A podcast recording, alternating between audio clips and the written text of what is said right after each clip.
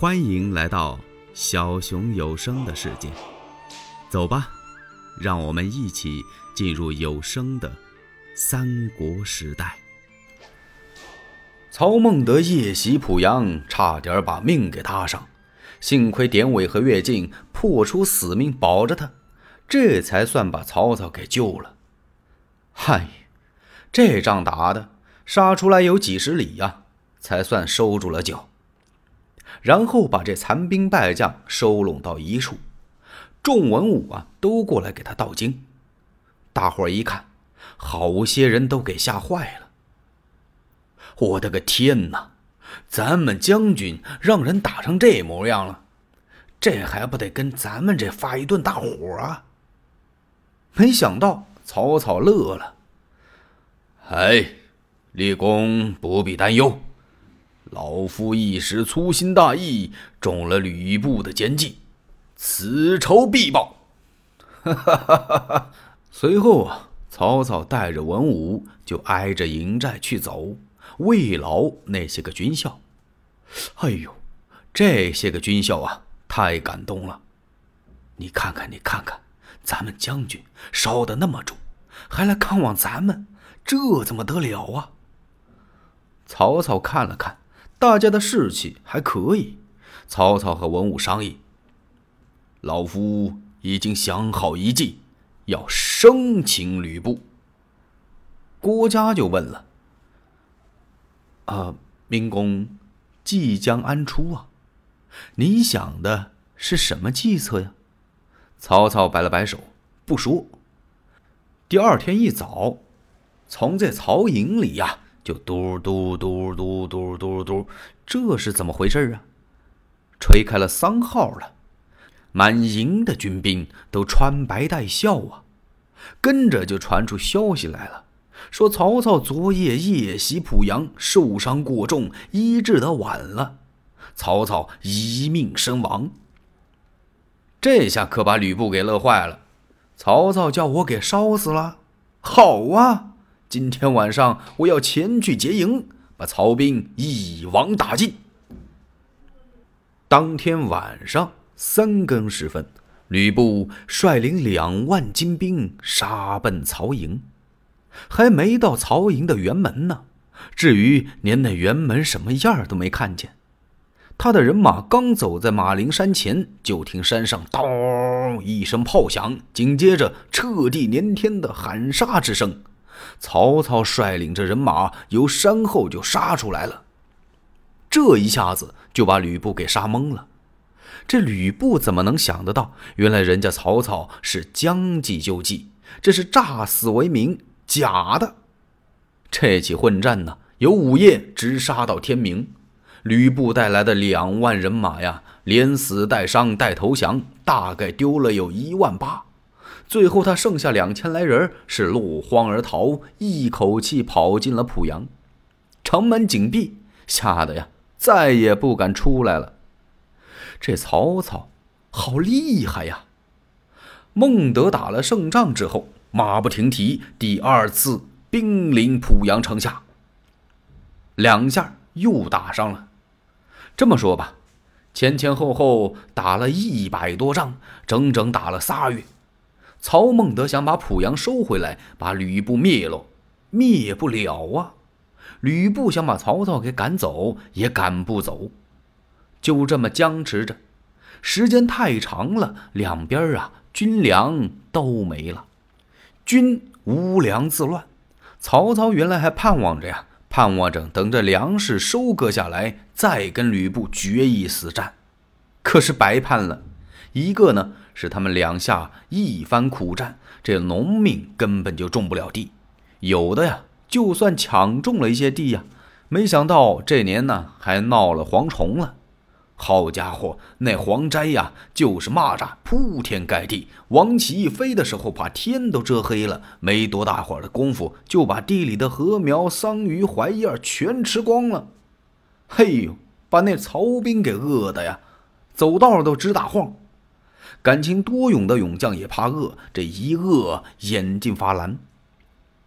有的那军卒啊，站在那儿都不敢坐下，这坐下就再也站不起来了。这仗还怎么打呀？真是白骨露于野，千里无鸡鸣啊！曹操只得退回燕城，这燕城就是现在山东蒲县。曹操退兵了，吕布也走了。这吕布上哪儿去了呀？上山阳去了。他留下一部分人看着这濮阳。这山阳在哪儿呢？就是现在的山东金阳西北。他出去干嘛去呀？找粮食啊！那濮阳城里十室九空，都吃人了。这一闹粮荒呢，两家从此暂且罢兵。就在曹操和吕布打了这么一百多天的时间里呀，周围那些列强诸侯连个人管都没有，有的那些诸侯离得还挺近，就像什么袁术啊、袁绍、陶谦、孙策、刘表，尤其是那二袁，这个兖州啊，就在袁术的南阳、袁绍的冀州当中。这些诸侯啊，他们谁也不帮助，也不给两家劝解，就在那儿。坐山观虎斗，他们知道二虎相争必有一伤，最好这两只老虎都死喽，这些诸侯好从中渔利。你还别说，曹操这一大吕布啊，有的诸侯还真沾光不少。谁呢？你就拿那陶谦来说吧，要不是曹孟德打吕布来，这徐州不就没了吗？曹操一走，徐州保住了。曹操在临撤兵的时候，还给刘备写了一封信，不是卖了个假人情吗？下书把这信拿回去给陶谦一看，陶谦很是高兴，当即在帅府大摆酒宴，款待孔融、刘备、关张、赵云。哎，这顿酒席吃完之后，把这些位给让到客厅，摆上香茶。这个时候，陶谦呢吩咐人又把兵符、令箭和印信拿过来了。陶谦手捧着这几件东西，走到刘备的跟前，干什么呀？他还是要把这徐州拱手相让于刘备。公乃帝室之州，是德高才广，你应为徐州之主。哎呦！刘备赶忙站起来还礼呀，曹府君，刘备才疏学浅，实在治理不了这么大的徐州，我是万万不能接过兵符啊。那么，干嘛这陶谦非要把这徐州让给刘备呢？陶谦有自己的想法，自己身体很不好啊，这年龄也大了。身边两个儿子又不争气不成才，他知道曹操此番一走是顾老家去了，等他把老家安置好，他还得回来再取徐州。这徐州与其让曹操夺了去呀，不如把他奉献给刘备。